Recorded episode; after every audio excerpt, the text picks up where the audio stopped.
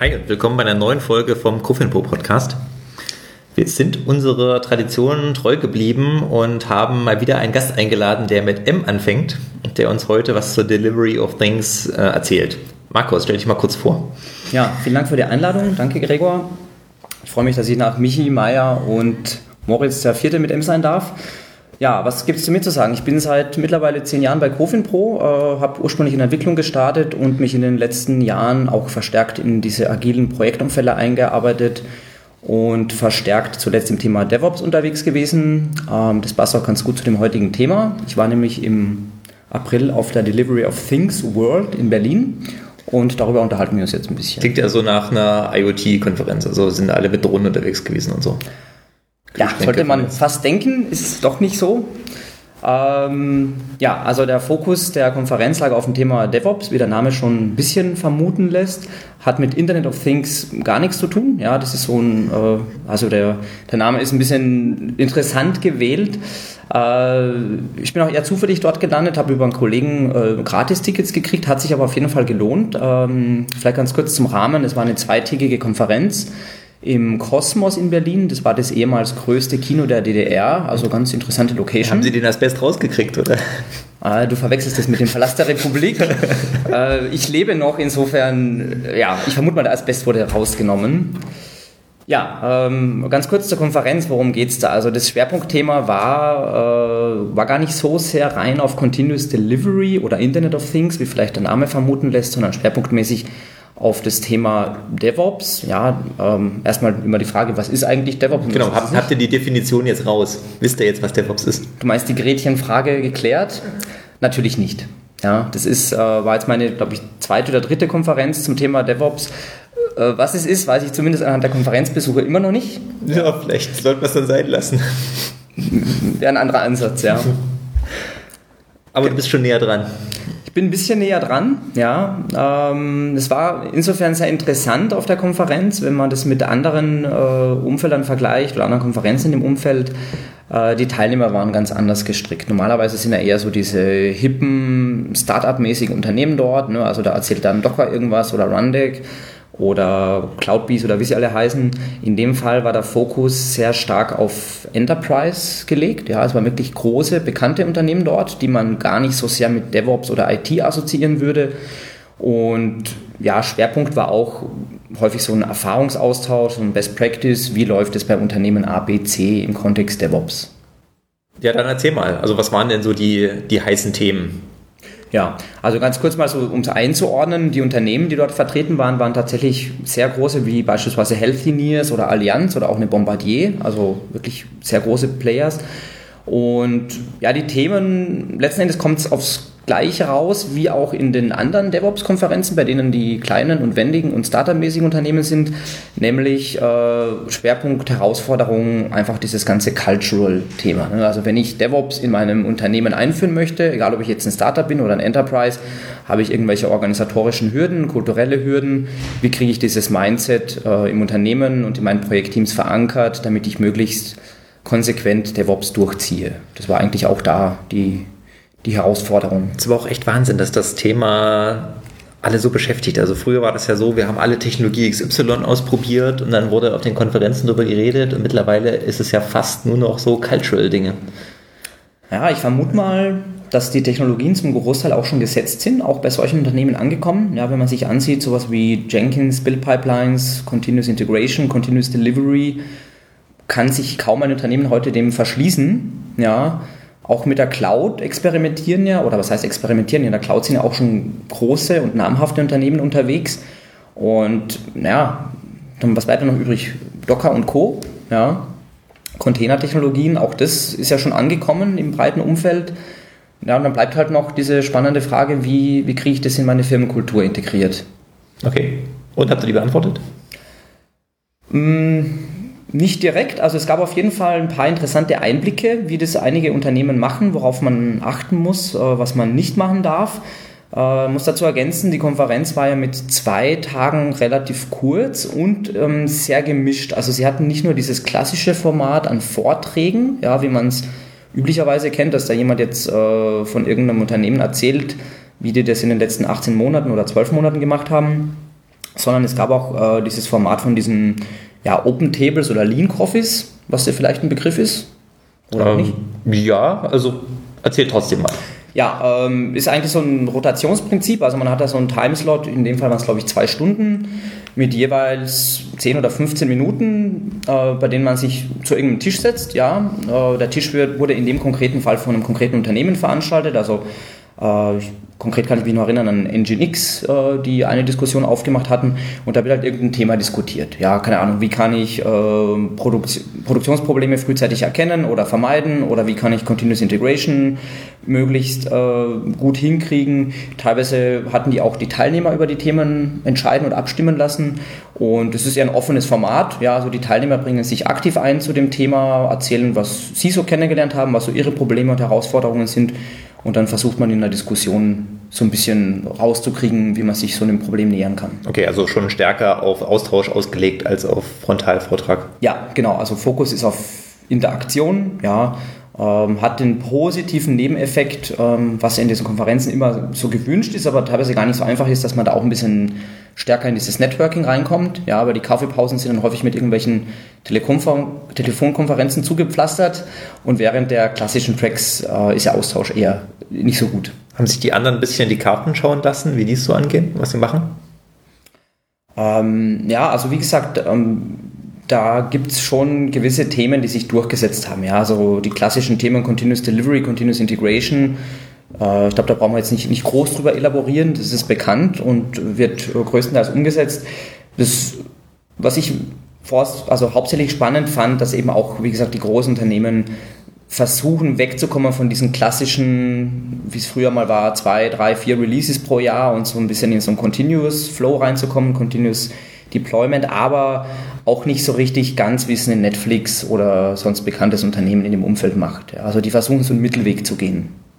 Ist das diese ominöse IT der zwei Geschwindigkeiten oder ist das schon ein generellerer Ansatz? Also dass Sie sagen, wir versuchen uns jetzt mal von drei Releases pro Jahr auf äh, zwölf Releases im Jahr runterzutasten und versuchen es dann mal auf 50 hochzuschrauben oder ich würde eher zweiteres sehen. Ja, ähm, dieses Thema IT der zwei Geschwindigkeiten wurde zumindest bei den Tracks, die ich mir angesehen hatte, gar nicht genannt. Ja, Gott sei Dank, auch, das ist ja mein totales Hassthema. Ich wollte gerade sagen, es gibt ja einige, die behaupten, es ist ein Anti-Pattern. Ich finde es auch ein bisschen schade, dass Valentino heute nicht da ist. Der könnte jetzt wahrscheinlich einiges dazu erzählen. Der findet das toll. Das ist ja. Äh, nee, also das Thema war völlig vom Tisch, hat sich zumindest äh, in dem Bereich da offensichtlich nicht durchgesetzt. Ähm, auch da gab es große Unterschiede teilweise. Ja, so eine Adidas, die sind da, zumindest von dem, was sie erzählt hatten, schon ein Stück weiter als zum Beispiel so eine Siemens Healthineers. Äh, da hatte ich auch einen interessanten Austausch mit den Kollegen. Äh, die machen ja irgendwie Medizintechnik. Und da hängen ja nicht nur wie bei uns häufig irgendwie ein paar hundert oder tausend Euro dran, wenn was schief geht, sondern im schlimmsten Fall Menschenleben.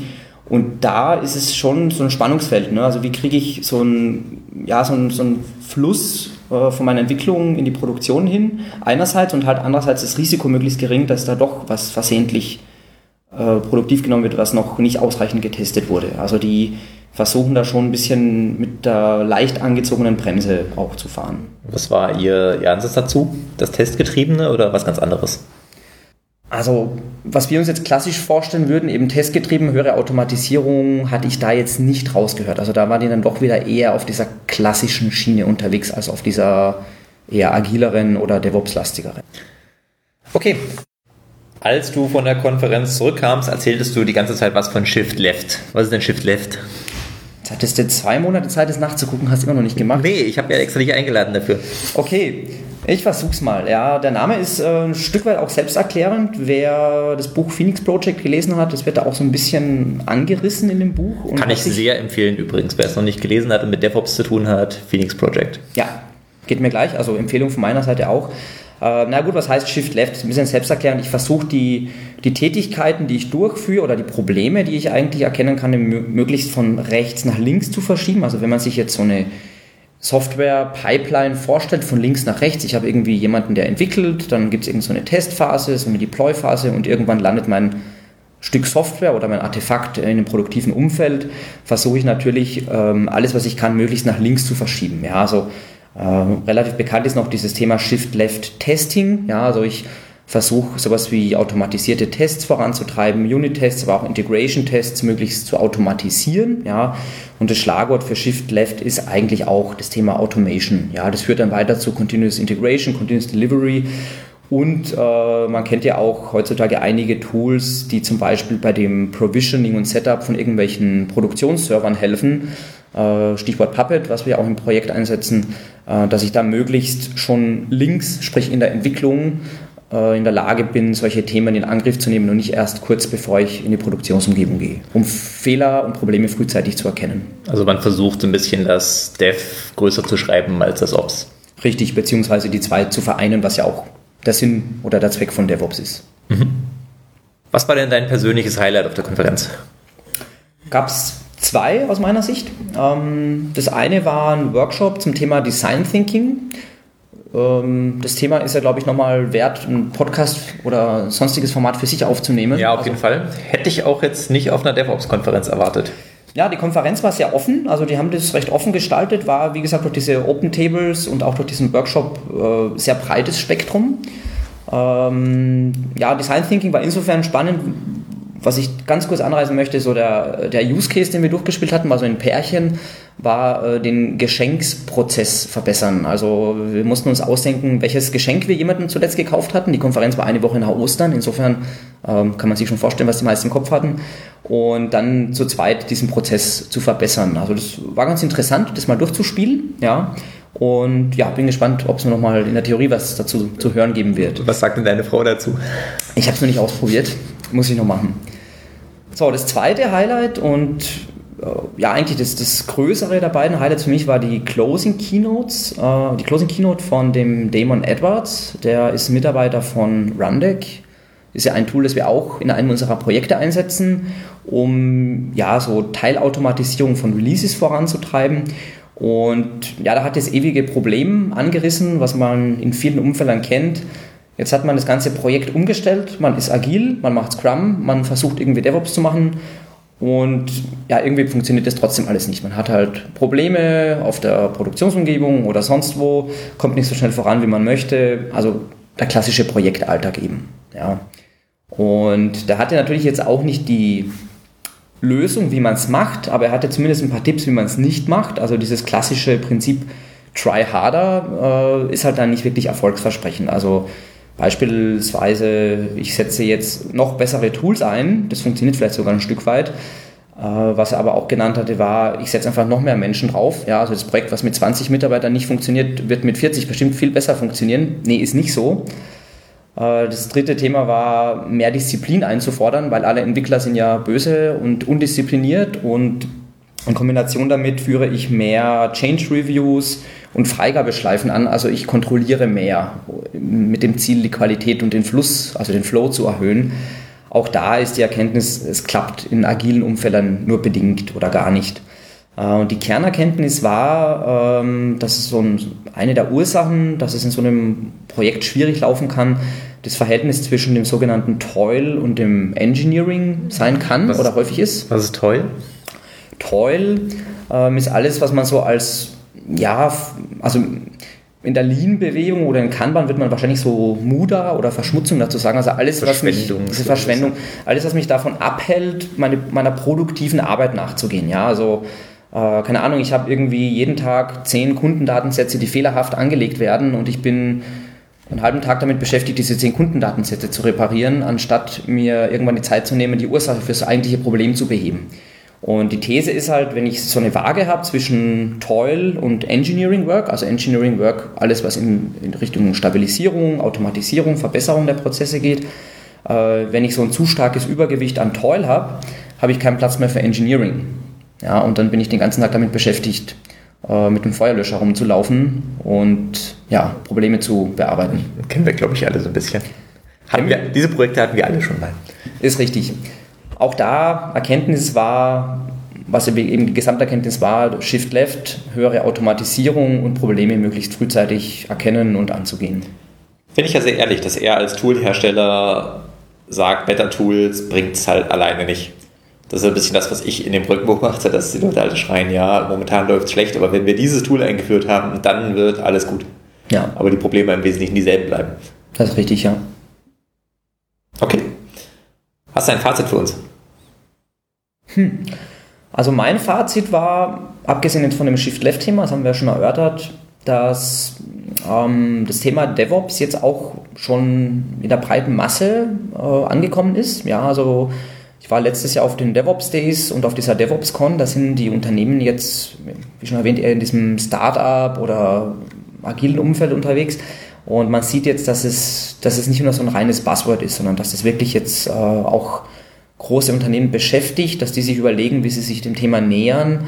Und ähm, was wir ja auch schon für uns gesehen hatten, eine zweite Erkenntnis, es gibt halt auch nicht die eine Lösung. Da muss halt auch jedes Unternehmen oder jedes Projekt so ein bisschen sich auf diesen Weg oder auf diese Reise begeben, selbst zu lernen. Ja, was ist DevOps für uns? Was ist DevOps für mich? Wie kann ich es in meinem Projektkontext einsetzen? Welche Aspekte sind für mich gut geeignet? Und das Wichtigste, was ja auch Scrum ständig propagiert, ja, durch dieses Empirische halt auch immer wieder zu lernen und sich stetig zu verbessern. Ja, ähm, das war für mich so die Kernerkenntnis und ich glaube, so die One-Size-Fits-All-Lösung gibt es halt nun mal nicht. Das ist eine Sache, die wir bei dir im Projekt jetzt ab morgen anders erwarten können, weil du auf dieser Konferenz warst. Hast du ein Tool mitgebracht?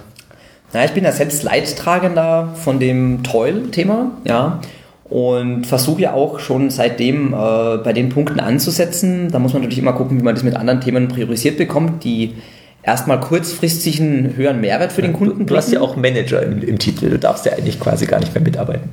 Ja, ich kann es ja zumindest platzieren und dafür sorgen, dass die Themen berücksichtigt werden. Also das ist wirklich so für mich die Kernerkenntnis, dieses, äh, diesem Toil-Thema nochmal mit mehr Sensibilität zu begegnen und versuchen da die Waage wieder ein bisschen gerade zu biegen im Projekt.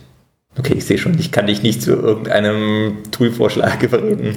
Toolvorschlag, ähm, es gab gar nicht so viele Tools, die wirklich vorgestellt wurden, dadurch, dass viele Erfahrungsberichte waren. Ähm, ich hatte ja schon Nginx und Rundeck genannt, setzen wir beides ja schon ein. Ja, sind wir fertig, ich. Wir sind quasi fertig. Ähm, nee, also ohne Witz, ich glaube, Rundeck, mit Rundeck haben wir beispielsweise sehr gute Erfahrungen gemacht. Ja, ähm, kurze Erläuterung ist eben so ein Tool, mit dem ich auf Knopfdruck Tätigkeiten durchführen kann, äh, die man sonst entweder per Hand oder mühsam mit irgendwelchen improvisierten Skripts machen müsste. Und wir setzen das aus meiner Sicht schon ganz gut ein, und ich habe auch das Gefühl, wir haben ein bisschen die, die Scheu verloren, das noch exzessiver einzusetzen. Also wir sollten das noch stärker einsetzen, tun wir ja auch. Und meine persönliche Meinung von so einem wirklich 100% Fluss Richtung Continuous Delivery, Continuous Deployment, sind wir, glaube ich, noch ein Stück weit weg, aber wir haben da mit Rundeck gute Möglichkeit, das zu kompensieren. Cool. Dann bedanke ich mich bei dir, dass du da warst und äh, sag bis bald. Tschüss. Ja, bis bald. Ciao.